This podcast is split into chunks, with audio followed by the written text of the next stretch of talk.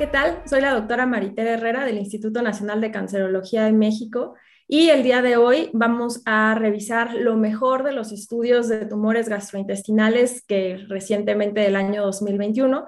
Para ello me va a acompañar el doctor Sebastián Mundaca de Chile. Doctor, la bienvenida. Muchas gracias por participar y pues cuéntenos qué encontró de los tumores eh, colorectales. Muchas gracias, doctora Herrera.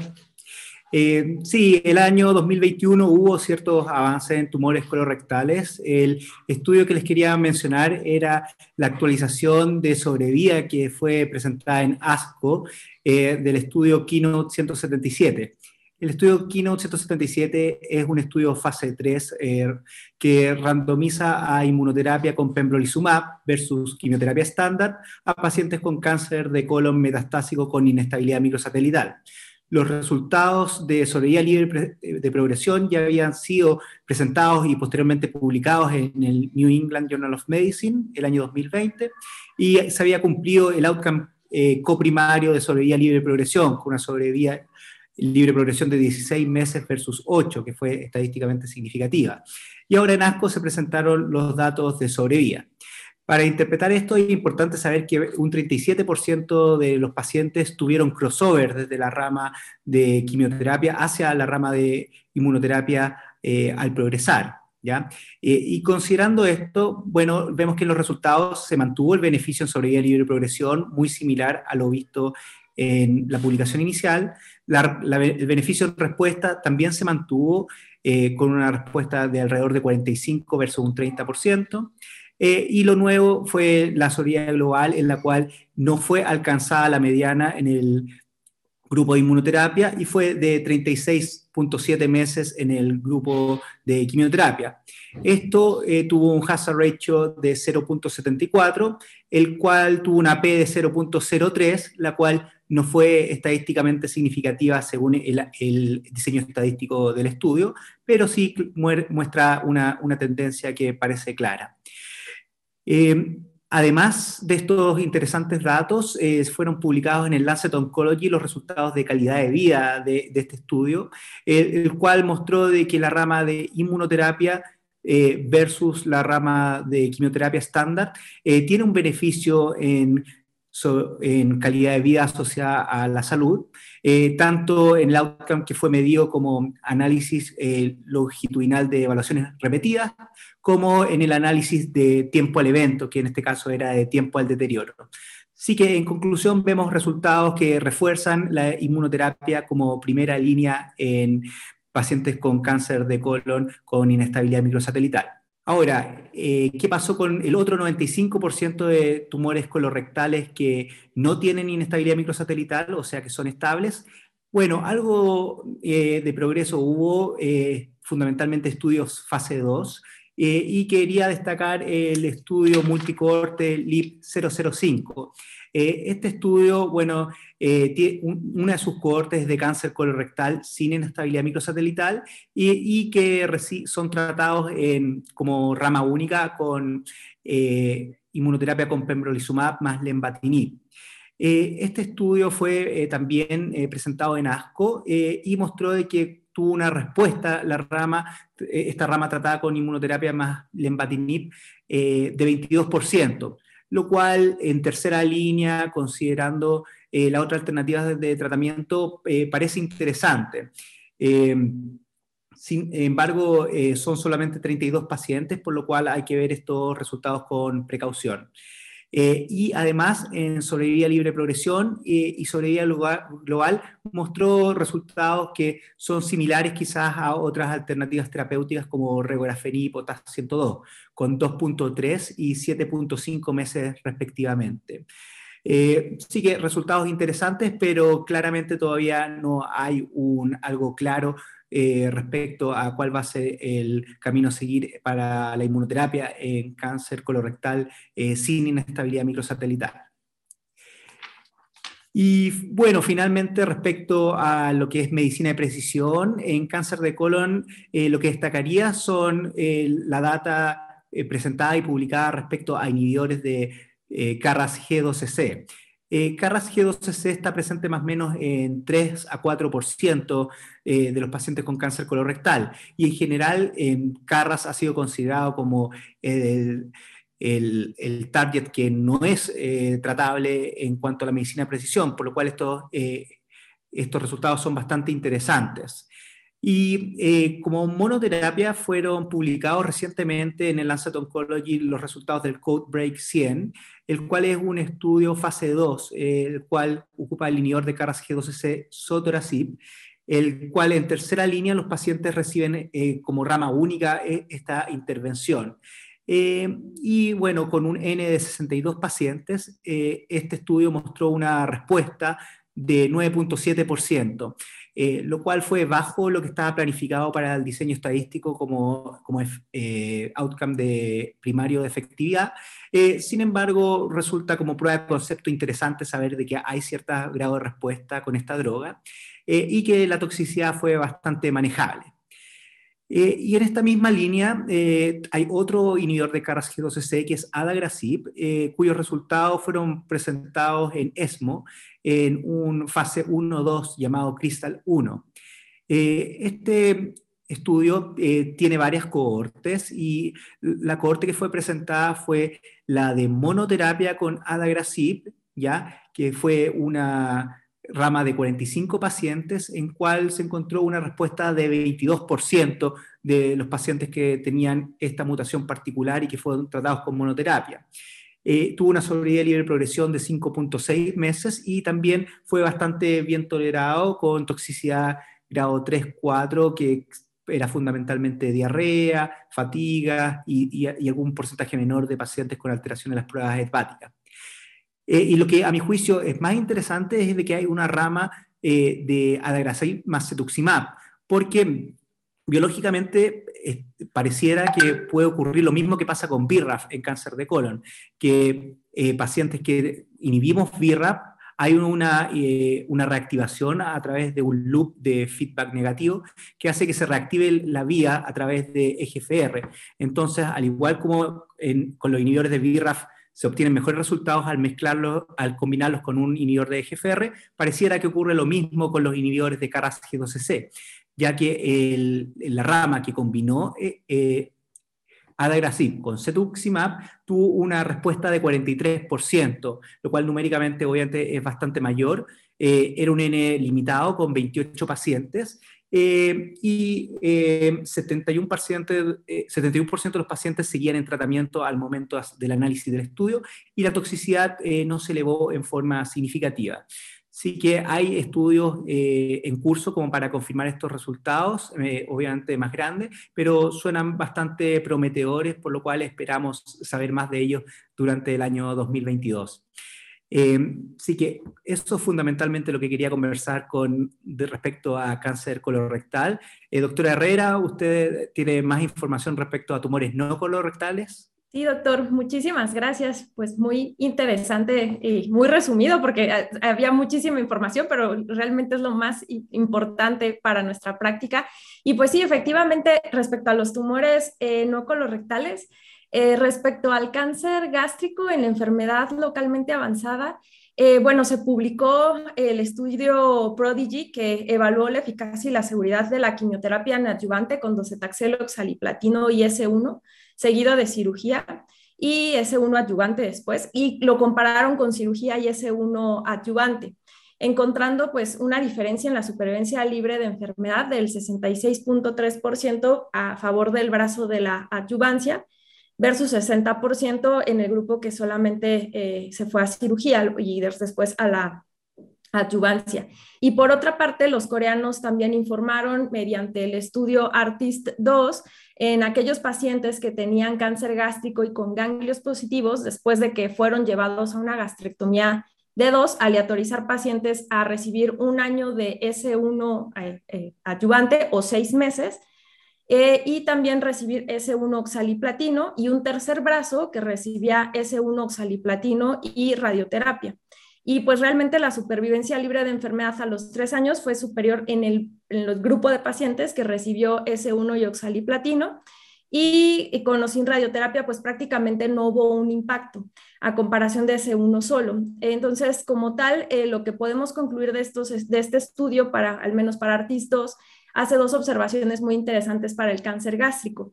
Y es que eh, aquellos pacientes con ganglios positivos, pero que después son llevados a una, a una gastrectomía inicial, eh, se agrega un beneficio en la supervivencia en aquellos pacientes que recibieron la quimioterapia combinada, eh, es decir, fluoropirimidina con oxaliplatino durante seis meses y que esto no es superior al año de recibir una fluoropirimidina y sin impacto en la radioterapia. Respecto al tratamiento de cáncer de esófago y de la unión esofagogástrica, eh, el tratamiento para, los, para este grupo de pacientes es a base de quimio radioterapia o también eh, el tratamiento seguido de cirugía. Entonces, en aquellos pacientes que tienen enfermedad residual después de la cirugía, pues sabemos que la recurrencia es común. Entonces, así fue como se desarrolló este estudio, que es el Checkmate 577, es un estudio, pues fase 3, doble ciego, controlado con placebo, y aquí lo que hicieron fue dar tratamiento a base de nivolumab en aquellos pacientes que tenían enfermedad residual después eh, de la cirugía, se autorizaron 2 a 1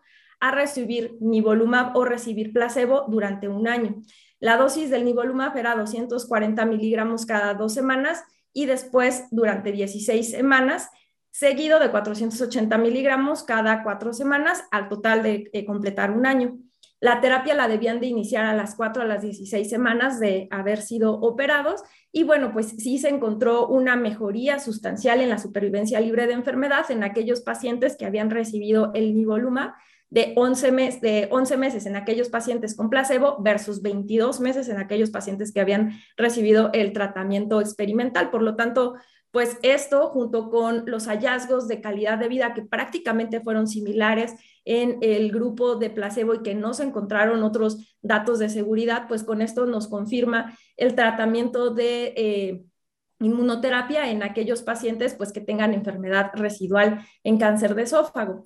Por otra parte, sabemos eh, respecto a la neoadyuvancia, eh, también eh, se presentaron los resultados de la quimioterapia perioperatoria basada con el esquema FLOT versus quimio radioterapia neoadyuvante, que es como el estudio CROSS, y demostró que la quimioterapia perioperatoria pues, no es inferior en supervivencia global a tres años, aunque sí se documenta con eh, mayores tasas de respuesta patológica completa, de R0 e incluso también de downstaging en el brazo de QTRT neoadyuvante. Obviamente, pues estos son nada más eh, preliminares, vamos a contar con el resultado definitivo este año. Entonces, pues todavía nos quedan muchas dudas respecto al tratamiento o cuál es la mejor secuencia de tratamiento, pero algo que también eh, con todo esto nos arroja información, pues es que debido al beneficio de la inmunoterapia en el terreno adyuvante, pues suenan prometedores también los estudios de quimio radio no adyuvante, agregando también la inmunoterapia. Bueno, y respecto a la enfermedad eh, metastásica, pues contamos con la evidencia del papel de la inmunoterapia y también sabemos que los pacientes con HER2 positivo, pues de acuerdo al estudio TOGA, tienen eh, pues un beneficio al recibir terapia anti-HER2 como es el trastuzumab. Por lo tanto, se desarrolló y se publicó eh, el año pasado los resultados del Keynote 811. Hay que recordar que este estudio evaluó la combinación de pembrolizumab con trastuzumab versus trastuzumab con placebo. Ambos eh, grupos recibieron quimioterapia, eran pacientes vírgenes a tratamiento y bueno, lo que se observó fue que se incrementó la tasa de respuesta del 22% comparado con el grupo en, bueno, en combinación con pembrolizumab. También en este tema de los HER2 positivos eh, se encontró en el estudio IO Intega, eh, evaluaron la posibilidad incluso de omitir la quimioterapia en estos pacientes, entonces los aleatorizaron a recibir trastuzumab con nivolumab y Folfox versus trastuzumab, nivolumab con ipilimumab y pues lo que se encontró fue un beneficio en la supervivencia global de 21 meses la mediana contra 16 meses en los pacientes que habían recibido la quimioterapia. Entonces, pareciera que los anti-CTLA4, al menos en este momento, no logran reemplazar, pues, como el tratamiento estándar, que es la quimioterapia. E incluso también se publicaron los resultados del Destiny eh, Gastric 01 y del Destiny Gastric 02, que eh, también nos, eh, nos observamos el beneficio del de trastuzumab deruxtecan, ya sea en pacientes que hayan progresado a la primera línea de tratamiento con trastuzumab o incluso dos o más líneas de tratamiento con el beneficio, pues como repito, del trastuzumab con deruxtecan. Y también, eh, ya nada más hablando solo de la inmunoterapia, se presentó este año en primera línea eh, los resultados tanto del Keynote 590, eh, que es con pembrolizumab y cisplatino y 5FU para pacientes con tumores de la unión esofagogástrica, el Checkmate 649, que fue con oxaliplatino, 5FU o capecitabina, esto a discreción del investigador, con nivolumab para pacientes con tumores gástricos y de la unión esofagogástrica, e incluso nuevos tratamientos como es el Orient 16, que utilizó sintilimab más eh, en pacientes con tumores de la unión esofagogástrica o gástricos, y todos estos estudios pues mostraron beneficio tanto en las tasas de respuesta, en la supervivencia libre eh, de progresión y la supervivencia global cuando se incorporó el anti-PDL1 más la quimioterapia a la primera línea de tratamiento. Algo que es muy importante de destacar es que los pacientes que tuvieron mayor beneficio para este tipo de tratamientos, pues eh, son aquellos que tienen un CPS score más alto. Ya nada más para hablar sobre el páncreas y la vía biliar, pues en cuanto a los tumores pancreáticos, ya teníamos eh, los resultados del beneficio que da el folfirinox eh, modificado eh, para aquellos pacientes con tumores pancreáticos en, el terreno de la adyuvancia y se presentó la actualización del Prodigy 24. Nada más pues hay que recordar que el estudio inicial se habían reportado los resultados a los 36 meses, eran por lo tanto se consideraban que eran datos inmaduros, pero Actualmente ya se reportó la actualización a los 70 meses y se encontró una tasa de supervivencia libre de enfermedad a 5 años del 26% con el tratamiento a base de un triplete versus el 19% a base de gemcitabina. Entonces, pues esto nuevamente nos concluye que este tratamiento basado en folfirinox pues tiene un impacto eh, ya a más de 5 años para los pacientes con cáncer de páncreas en el terreno adyuvante. Eh, algo que también es interesante y que cada vez se va abordando más y que ahora eh, este año también tuvimos oportunidad de ver es el tratamiento para los pacientes con cáncer de vía biliar.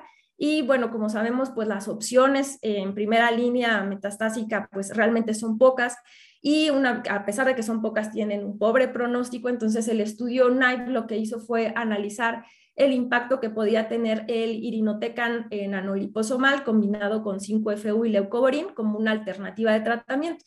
Es un estudio fase 2, pero interesantemente encontraron tasas de supervivencia libre de progresión del 51% a los cuatro meses en la población de intención a tratar. Y ellos también hicieron la diferencia entre colangiocarcinomas intra y extrahepáticos. Y lo que encontraron es que aquellos pacientes que tenían colangiocarcinomas extrahepáticos tenían una mejor supervivencia libre de progresión comparados con las intrahepáticos. E incluso con esta terapia también se replicó pues eh, estos resultados, lo que nos eh, deja ver que definitivamente se comportan de una forma muy diferente este tipo de tumores y que pareciera que pueden tener distintos blancos terapéuticos también. Entonces, pues es una oportunidad eh, también para la investigación y para lo que se está desarrollando. Y bueno, eh, pues respecto a los tumores neuroendocrinos, también el doctor Strosberg eh, nos dio ya los resultados finales de la supervivencia global y de seguridad a largo plazo de su estudio NETER, ¿no? que nada más hay que recordar que es para aquellos pacientes que tienen tumores neuroendocrinos del intestino medio y que eh, recibieron lutecio 177 y aunque de forma inicial en el 2017 había reportado que tenía un beneficio pues importante en la supervivencia libre de progresión, recientemente encontramos que a largo plazo no muestra un beneficio en la supervivencia global. Y ya nada más para concluir, pues para el, el hepatocarcinoma, la tendencia en los estudios fue la publicación sobre el beneficio de las terapias intraarteriales, eh, sobre todo al compararse con el tratamiento estándar, que fue como eh, con sorafenib, como lo demostró el estudio FOAIC, e incluso replicando también estos, estos resultados pues prometedores, hubo estudios también para la neoadyuvancia con quimioterapia intraarterial, también mostrando beneficio. Es importante recordar que... Eh, Finalmente son estudios orientales que habría que replicarse también esto pues en Occidente para ver qué tanto impacto tiene. Y pues bueno, por mi parte eso sería todo también. Eh, no sé si tenga algún otro comentario, doctor, algo más que quiera agregar. No, nada que agregar. Excelente resumen de lo eh, que ocurrió este 2021 que acaba de pasar. Eh, quería agradecer a Science Link por esta invitación y nos vemos en una próxima oportunidad. Muchas gracias, doctora Herrera. Igual, muchísimas gracias, doctor. Eh, muchas gracias a Science Link. Gracias por su tiempo. Hasta, la, hasta pronto y pues cuídense.